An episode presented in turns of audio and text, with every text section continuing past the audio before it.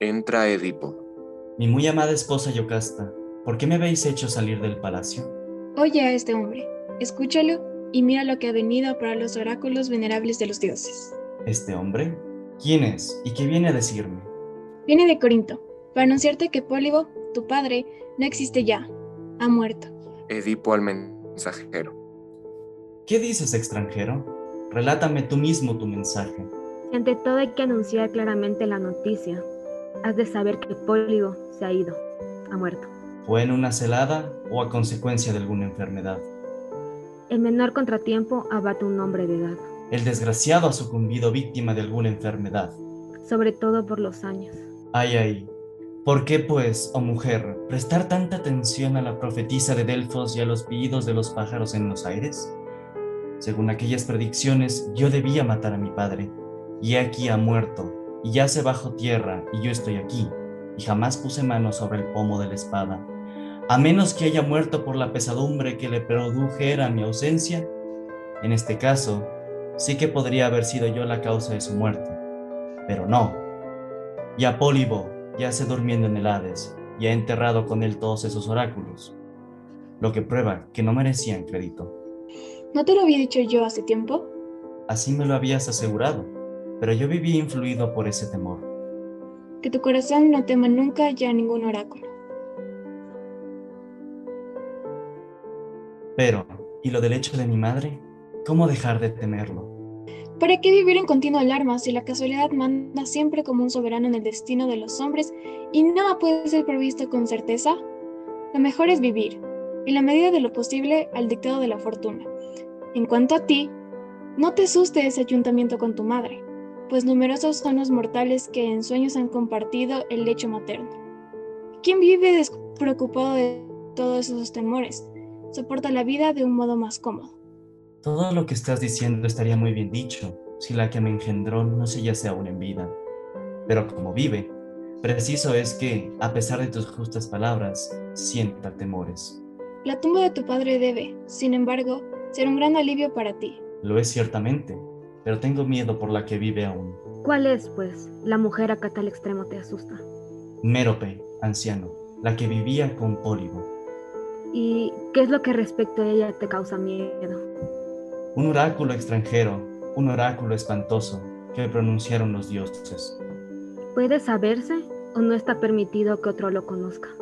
Puede ser conocido. Loxías predijo un día que yo debía unirme a mi madre y derramar con mis manos la sangre de mi padre. He aquí por qué desde hace tiempo vivo lejos de Corinto. No me he ido mal, pero, sin embargo, siempre es dulce gozar de la visita de los padres. De modo que por causa de todos esos temores te expatriaste de ahí. Porque no quería, anciano, llegar a ser el matador de mi padre.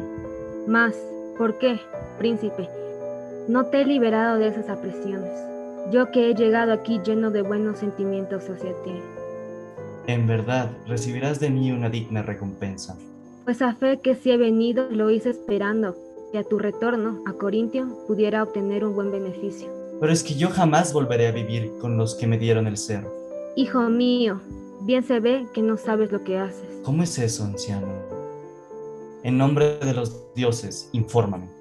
Si esas son las razones que te impiden volver a tu país, Por temor de que Apolo hubiera pronunciado sobre mí un verídico oráculo. ¿temes mancharte con un sacrilegio cometido contra tus padres? Eso es precisamente, anciano, el eterno motivo de mi terror. ¿No sabes, pues, que esas alarmas son injustificadas? ¿Cómo injustificadas? ¿No soy el hijo nacido de esos dos padres? Pólibo no tuvo nada que ver en el hecho de tu nacimiento, ¿Qué dices? ¿Pólibo no me engendró? ni más ni menos que pudiera haberlo hecho yo. ¿Y cómo un padre puede ser para mí igual que un extraño?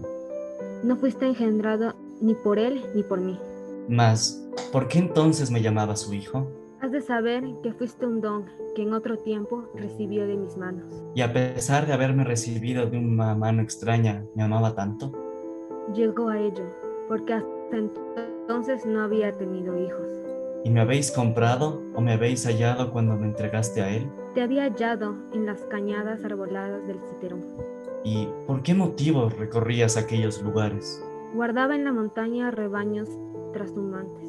¿Eras pues pastor errante y mercenario?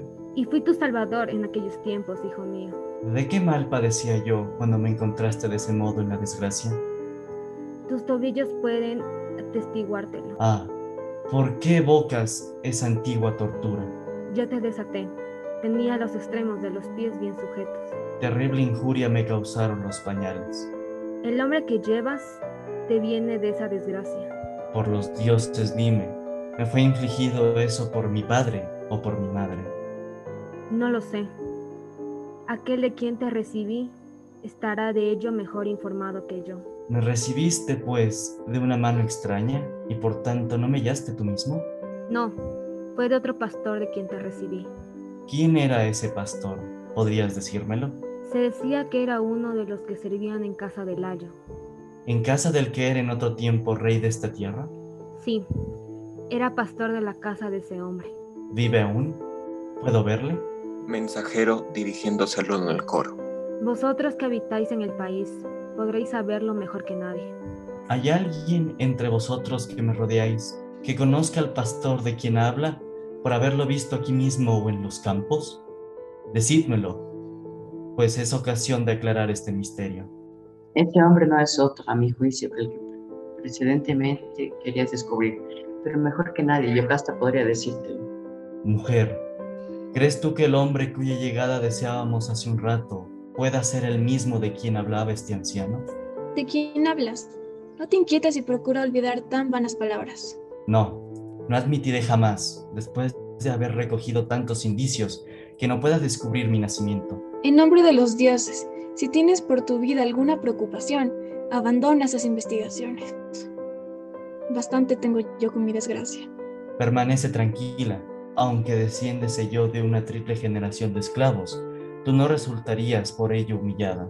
Sin embargo, créeme, te lo suplico, no hagas nada por saber. Imposible obedecerte y dejar de querer aclarar este misterio. Sin embargo, te lo digo por tu bien y te doy el mejor consejo. Estos mejores consejos desde hace tiempo me molestan. ¡Oh, desgraciado! Ojalá jamás puedas saber quién eres. Edipo al coro. Que alguno de vosotros vaya y traiga ante mí al pastor. En cuanto a ella, dejadla que se enorgullezca de su opulento nacimiento. ¡Ay, desgraciado! Es el único nombre que desde ahora podré darte por última vez y para siempre. Yocasta se marcha. ¿Por qué, Edipo, se ha ido mujer víctima de violenta desesperación? Temo que de este silencio surjan nuevas desgracias. Estalle lo que quiera. En cuanto a mí, persisto en querer saber mi origen, por humilde que sea.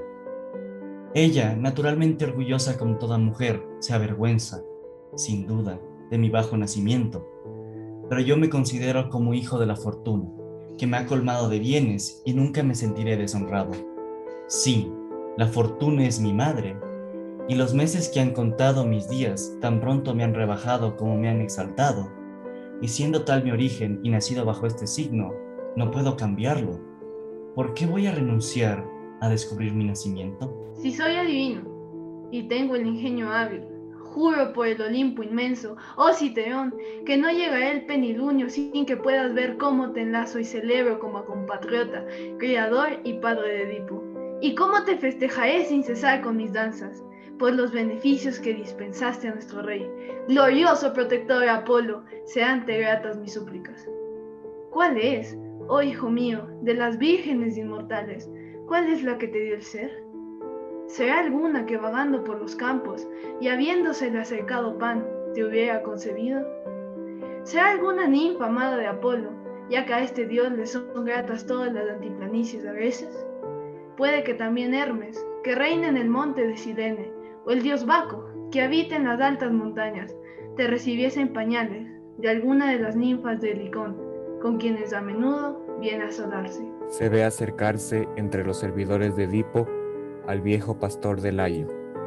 Si es menester, ancianos, que yo haga alguna suposición sobre un hombre que jamás he visto, creo que estoy viendo el pastor que buscábamos desde hace tiempo.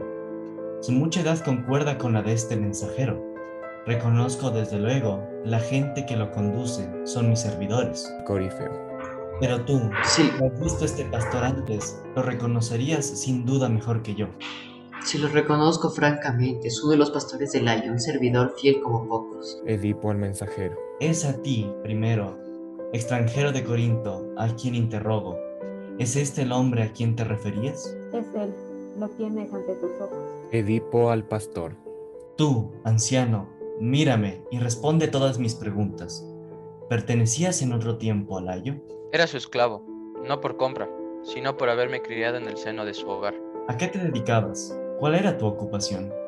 Casi toda mi vida la he pasado en pos de los rebaños. ¿Qué comarcas frecuentabas ordinariamente? Tan pronto era el Citerón, tan pronto las regiones vecinas.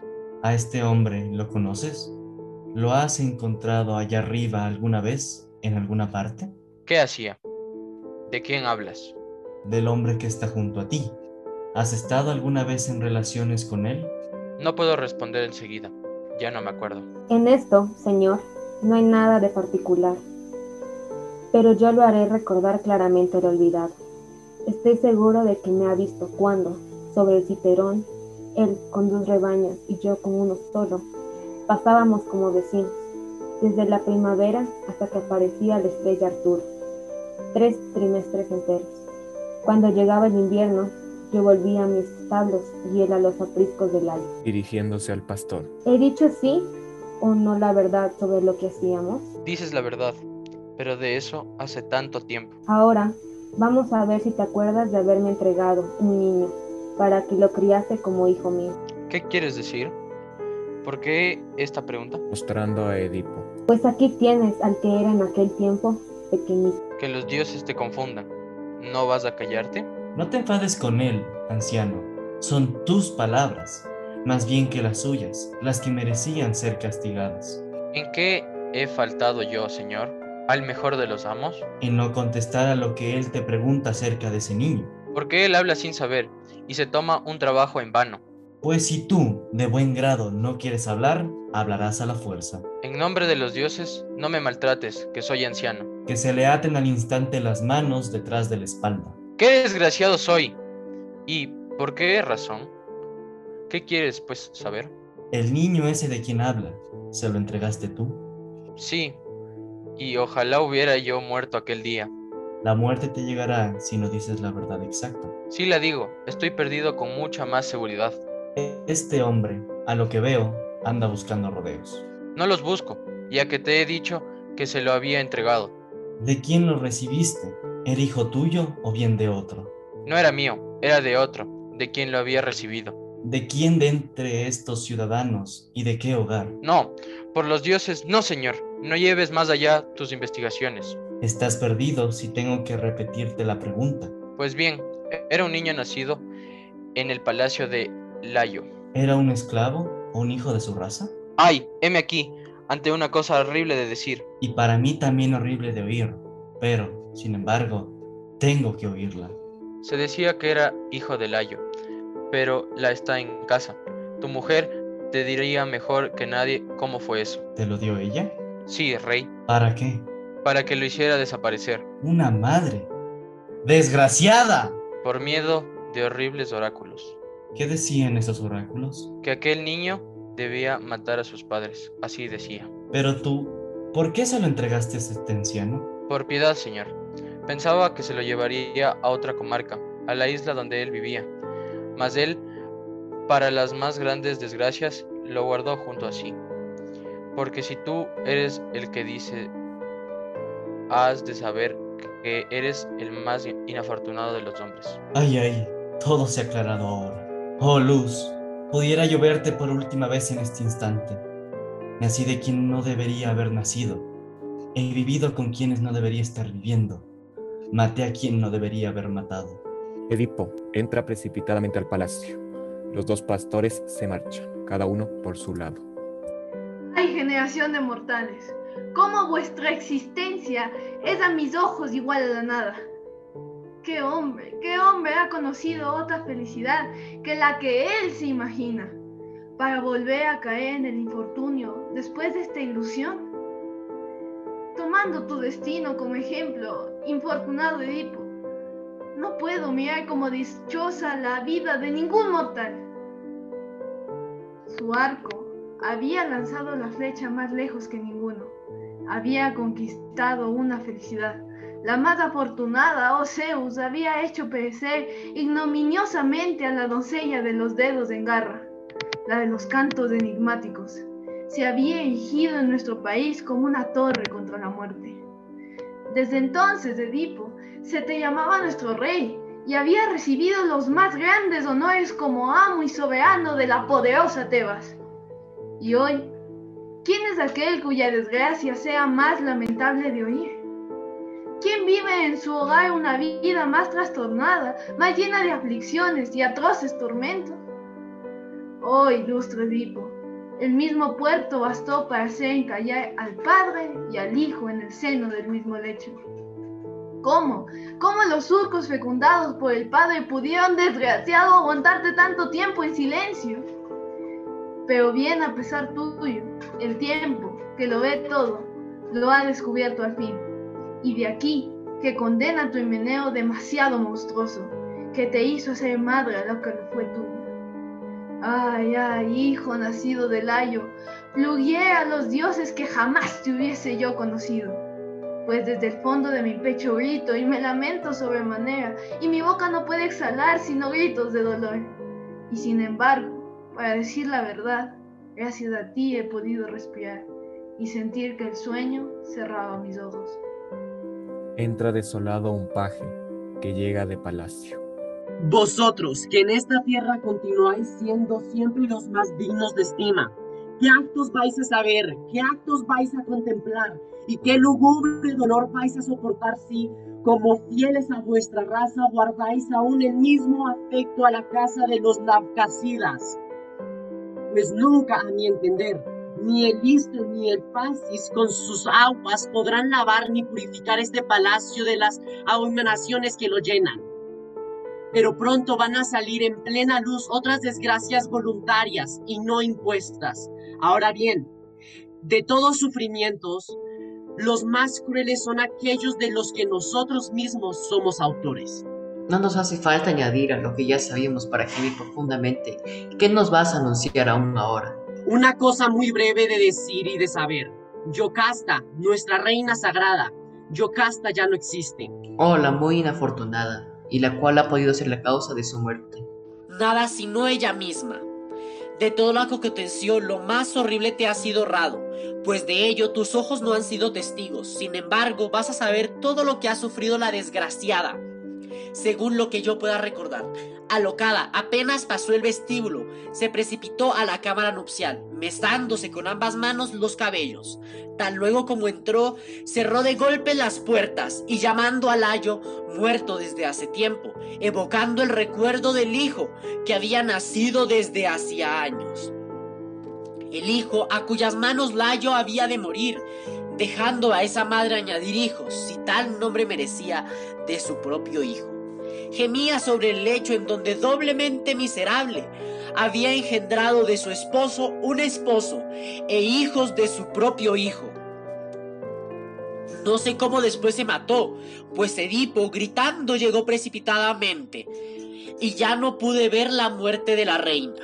Nuestros ojos estaban fijos en el rey, que corría alocado, pidiéndonos una espada y que le indiquésemos dónde se hallaba su mujer, que no era su mujer, sino el campo maternal doblemente fecundado del cual había salido él mismo y también sus hijos.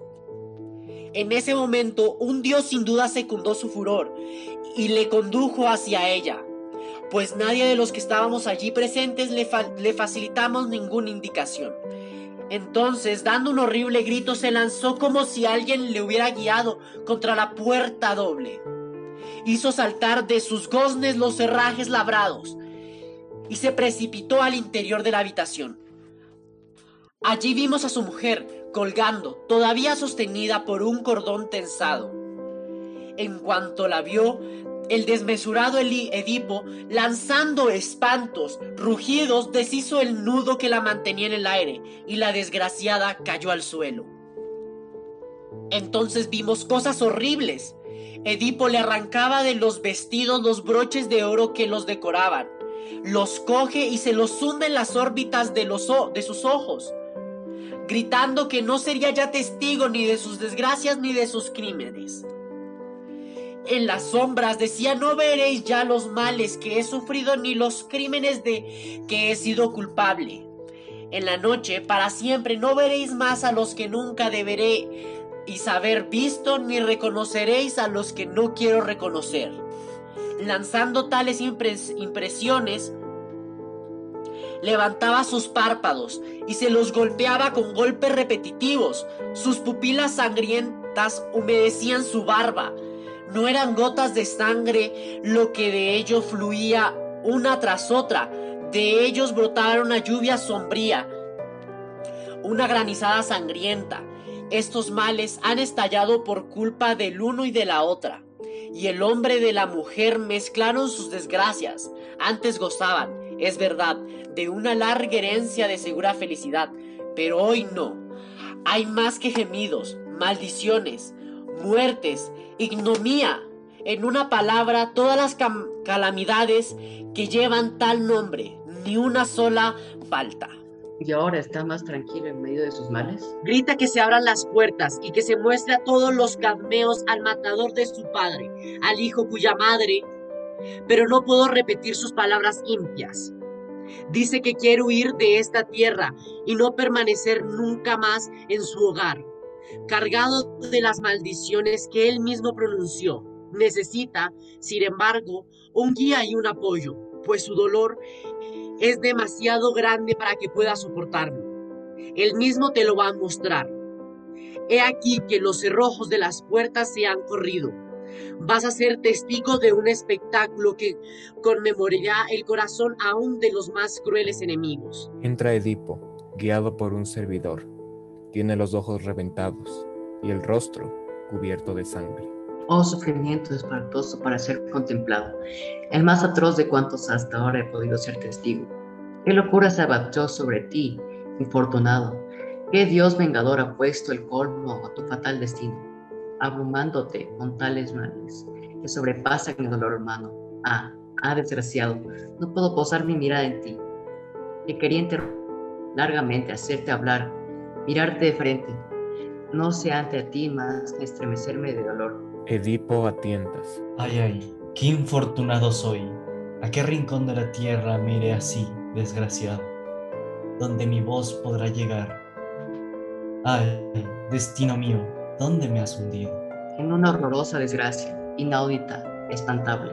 Oh nube de tinieblas, nube aborrecida que ha caído sobre mí, nube indecible, indomable, empujada por el viento del desastre, desdichado de mí, desdichado mil veces, con qué dardos a la vez me traspasan el aguijón de mis heridas y el recuerdo de mis desgracias.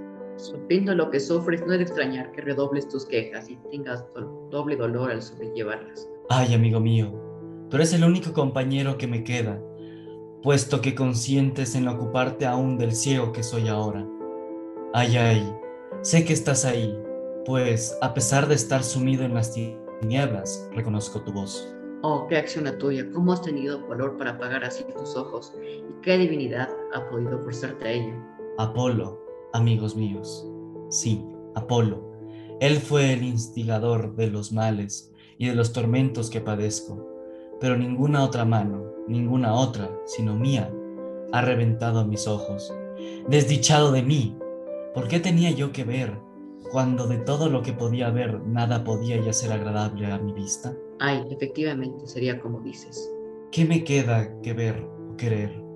¿De quién, oh amigos míos, se me dirijo a él, podría escuchar la palabra con alegría? Alejadme enseguida lejos de aquí, Alejad, amigos míos, esta plaga perniciosa, a este maldito a quien los dioses odian como nunca ningún mortal fue odiado. Oh, tú hay que compadecer tanto por tus tormentos como por tus sentimientos, como hubiera querido no conocerte nunca. ¿Por qué no pudo parecer aquel, quien quiera que fuese, que errando por los montes, desligó mis pies de sus salvajes ligaduras, aquel que, arrancándome la muerte, me salvó para desgracia mía? ¿Por qué si hubiese yo muerto entonces, no sería ahora para mis amigos y para mí un espectáculo de tan grande aflicción? Yo también habría formulado el mismo deseo que tú. No hubiera sido posible el matador de mi padre, no hubiera sido llamado por los hombres el esposo de la que he nacido, pero hoy tengo a los dioses contra mí. Soy hijo de un tronco abominable y miserable de mí. He fecundado el seno de la cual nací. Si hay alguna desgracia más grande que la desgracia misma, esta ha sido la que ha tocado en suerte a Edipo. No sé si tú, tu resolución ha sido razonable, pero para ti mejor hubiese valido morir que vivir ciego.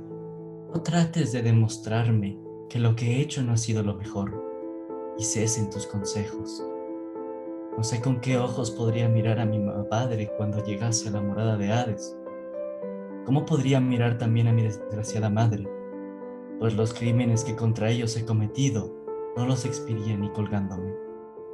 Nacidos como han nacido, la vista de mis hijos hubiera sido para mí un espectáculo grato. Seguramente que no. Mis ojos no podían ya mirarlos, ni a ellos, ni a la ciudad, ni a los torreones, ni a las estatuas sagradas de los dioses tutelares. En el colmo de la desgracia, después de haber llevado en Tebas la más bella existencia, yo mismo me he privado de todos esos bienes cuando ordené a todos los ciudadanos que arrojasen a limpio aquel que a los dioses declaraban impuro, al nacido de los labdácidas después de haber reconocido en mí mismo una tal deshonra, podía mirar justamente con mis ojos a esta multitud? Mil veces no. Además, si fuese posible aún cerrar también mis oídos, de modo que los sonidos no penetraran en ellos, no hubiera dudado en privar a este miserable cuerpo de oír, a fin de no ver ya nada ni de oír nada al mismo tiempo, pues es un alivio sustraer el espíritu a la garra de los males. Citerón, ¿por qué me has recogido? ¿Por qué, después de haberme acogido, no me dejaste morir enseguida? Así nunca hubiera tenido que confesar a los hombres de quién había yo nacido. Oh Pólibo, oh Corinto, viejo palacio al que yo llamaba el palacio paterno. Qué vergüenzas habéis hecho crecer en mi bajo la belleza que las ocultaba, porque hoy a los ojos de todos soy un criminal, un monstruo nacido de padres criminales. Oh triple camino, valle sombreado, bosque de robles, estrecho paso por el triple camino, vosotros los que bebisteis de mi sangre, que derrama mis propias manos, mi propia sangre en la de mi padre. ¿Os acordáis de los crímenes con que yo entonces os mancillé y los que cometí desde mi llegada a Tebas? Hoy Meneo, hoy Meneo tú que me has dado la vida, pero después de habérmela dado, hiciste germinar por segunda vez la misma simiente salida de una misma sangre y de un mismo tronco. Un padre hermano de sus hijos, hijos que fueron los hermanos de su padre, una mujer que fue la esposa y la madre de su marido. En resumen, todas las grandezas torpezas que pueden existir entre los hombres. Vamos, pues no es bueno decir lo que no es bueno hacer. Apresurados, en nombre de los dioses, a ocultarme lejos de aquí, en cualquier parte, matadme o tiradme al mar, en un lugar donde jamás me volváis a ver. Acercaos, no desdeñéis tocar a un pobre desgraciado. Creedme, no tengáis ningún temor, pues mis males son tan grandes que nadie entre los mortales es capaz, excepto yo, de soportarlos. Enta Creonte. Pero aquí, Creonte, que llega a propósito para poder satisfacer y aconsejarte, pues quedará en hogar tuyo como el único protector de este país. Desgraciado de mí, ¿qué voy a poder decir a ese hombre? ¿Es que tengo aún algún derecho a esperar algo de él? No hace mucho lo traté con tanta injusticia. No vengo, Edipo, a burlarme de ti ni para reprocharte tus faltas pasadas. Pero vosotros, tebanos, si no tenéis ya ningún respeto hacia las generaciones de los hombres, respetad por lo menos la llama del rey sol, que nutre todas las cosas, y temed exponer así, sin ningún velo, a ese fantasma de horror que ni la tierra, ni la lluvia sagrada, ni la luz podrían acoger. Hacedlo entrar sin demora en su palacio, pues se sobra todo a la compasión de sus familiares, y de ellos solamente a quien pertenece ver y escuchar las desgracias de la familia. En nombre de los dioses, ya que es desnivelado mi espera, acercándote a mí con benevolencia para un gran criminal. Escúchame, es por tu interés y no por el mío, por lo que quisiera hablarte. Cuando me imploras de esa forma, ¿qué deseas obtener? Expúlsame de este país ahora mismo. Haz que me vaya a un sitio en donde nunca más pueda dirigir la palabra a ningún ser humano. Lo hubiera ya hecho, créeme, si no hubiese querido saber, ante todo, por nuestro Dios, lo que conviene hacer. Pues su respuesta es perfectamente conocida. Parricida e impío ha de morir. Sí, así mismo ha hablado, pero es preferible, sin embargo, nuestra situación, saber exactamente lo que es menester hacer. ¿De modo que vais a consultar el oráculo tratándose del miserable de mí? Sí, y ahora ya no podrás poner en duda la palabra de los dioses. Además, he aquí lo que te pido y lo que te ruego. Da la sepultura que juzgues, conveniente a la que está en el palacio, pues es un deber que debes cumplir decentemente en consideración a los tuyos. En cuanto a mí, por largo que sea el tiempo que viva, no consientas nunca que esta ciudad, la ciudad de mi padre, me tenga por habitante. Déjame vivir en las montañas, en el citerrón, que dicen que es mi patria y que mi padre y mi madre me habían, una vez nacido, asignado para tumba a fin de que muera donde hubiesen deseado que muriese. Sé, sin embargo, que no será ni la enfermedad ni ningún otro accidente lo que me matará. Hubiera sido salvado cuando me hallaba moribundo si no estuviese destinado a desgracias mayores. Pero que mi destino camine por donde quiera, que siga su curso. En cuanto a mis hijos, no te inquietes por los varones. Creonte, son hombres, y en cualquier lugar que se hallen no dejarán de proveer a su vida. Pero mis hijas, esas dos hijas desgraciadas y dignas de compasión, que nunca fueron apartadas de la mesa en que yo comía y que siempre compartieron los mismos manjares. Cuídate de ellas en mi lugar y sobre todo, déjame tocarlas con mis manos y llorar su desgracia. Piedad, piedad, príncipe de noble raza. Si pudieras tocarlas con mis manos, quería que aún las abrazaba como en otro tiempo, cuando mis ojos veían claro. Edipo, oye llorar. ¿Qué oigo? Es que he oído dioses sollozar cerca de aquí a mis hijas muy amadas. Por compasión hacia mí, Creonte, me he enviado a mis dos hijas que me son tan queridas. Tú lo has dicho. Soy yo quien te ha concedido que vengan aquí. Sabía cuán grande era este deseo de que tenías de este consuelo. Pues bien, soy feliz, Creonte, y por esta atención que has tenido, que la divinidad te trate mejor que lo que me trató a mí. Hijas mías, ¿dónde estáis? Acercaos, venid aquí mismo a mis manos fraternales. Son ellas quienes, como lo veis, han privado de la luz los ojos antes resplandecientes del Padre que os dio la vida. Hace tiempo, oh hijas mías, yo no veía mejor, no discernía nada, y fui vuestro Padre, fecundando el seno en donde yo mismo había sido sembrado. No puedo ya veros, pero lloro con vosotras pensando en la dura vida que tendréis que vivir el resto de vuestros días en contacto con los hombres. ¿A qué asambleas de tebanos? ¿A qué fiestas iréis sin que volváis al hogar con los ojos bañados en lágrimas en vez de asistir a sus pompas sagradas? Y cuando hayáis alcanzado la época del matrimonio, ¿quién se prestará? ¿Quién, oh hijas mías, correrá el riesgo de cargarse con todas las tachas que permanecerán con una vergüenza para mi descendencia, así como para la vuestra? ¿Qué desgracia falta, en efecto, a vuestros males? Vuestro padre ha matado a su padre, ha fecundado a la que lo había concebido, aquella misma de quien había nacido, y os ha hecho nacer del mismo seno en el que fue concebido. Tales son los oprobios que se os reprocharán. Y entonces, ¿quién nos desposará?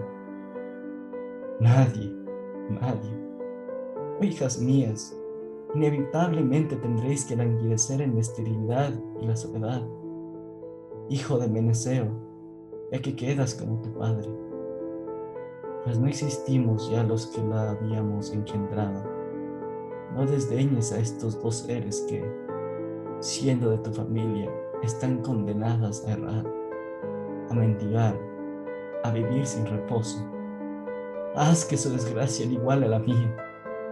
Ten piedad de ellas, viéndoles tan niñas privadas de todo, salvo de tu ayuda. Hazme, corazón generoso, una señal de asentimiento y tócame con tu mano, en cuanto vosotras, hijas mías, si tuvieseis ya la edad de la razón, cuántos consejos podría daros.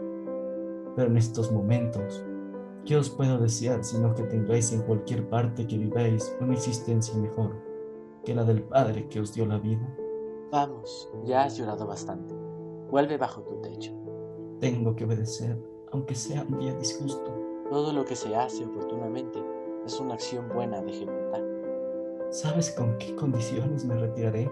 Dilas, las sabré después de habértelas oído. Que me desterraras de este país. Me pides lo que solo un dios puede conceder. Pero si soy el hombre más excerrado de los dioses. Ya que es así, obtendrás pronto lo que quieres. ¿Dices la verdad? No me gusta decir inconsiderablemente lo que pienso. Pues bien, llévame lejos de aquí. Ven, pues, y suelta a tus hijas. Oh, no, no me las quites. Dejarás de quererte siempre el amo, pues lo que has obtenido no ha sido siempre por el bien de tu vida.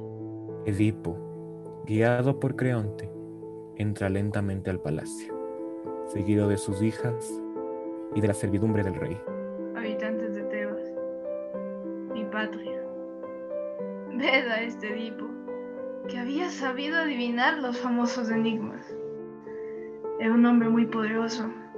Ningún ciudadano podía sin envidia posar los ojos en su prosperidad. Y ahora, ¿en qué cima de terribles desgracias ha sido precipitado? De modo que hasta esperar su último día. No hay que proclamar feliz a ningún mortal antes de que haya llegado, sin sufrir ningún mal, al término de su vida. Fin de la obra.